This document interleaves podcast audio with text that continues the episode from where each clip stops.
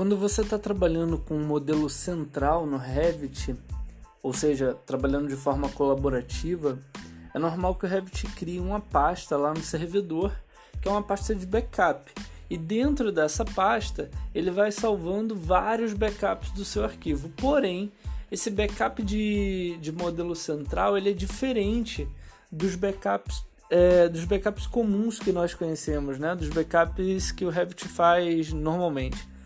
Porque, além de ser mais leve, os arquivos são numa extensão diferente. E aí, consequentemente, se você algum dia precisar abrir esses backups do modelo central, não é só não, não é só entrar nessa pasta e abrir. Na verdade, para abrir esses arquivos do, de backup, você vai lá dentro do Revit, na aba Collaborate, tem lá History Backup, uma ferramenta que com ela você vai indicar para o Revit onde é que fica essa pasta de backups e aí quando ele localizar essa pasta, ele vai te mostrar um histórico de todas as modificações que ele tem guardadas ali.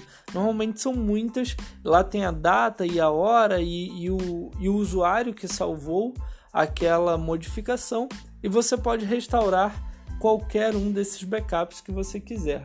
Então é bem interessante essa possibilidade de voltar atrás com o modelo central e é, o motivo do episódio é que realmente é um, uma forma diferente de abrir o backup, né?